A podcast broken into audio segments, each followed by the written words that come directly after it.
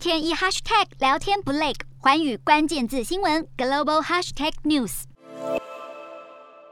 越南的疫情持续严峻，十五号更新增超过三万例本土病例。尽管如此，越南还是预计在三月中旬要对外国游客重新开放边境，但是具体的日期呢，现在还没有确定。根据消息指出，越南多个部会是相当的支持完全开放国际旅游计划。虽然打算要大开国门，但还是有基础的防疫规定，包括进入越南的游客需要出示接种证明或染疫后康复的证明，而当局已经在十五号取消了对入境航班数量的限制，但目前越南还没有开放观光客入境，所以如果想要去越南玩的话，只能够跟团，并且要完成相关的隔离检疫的规定。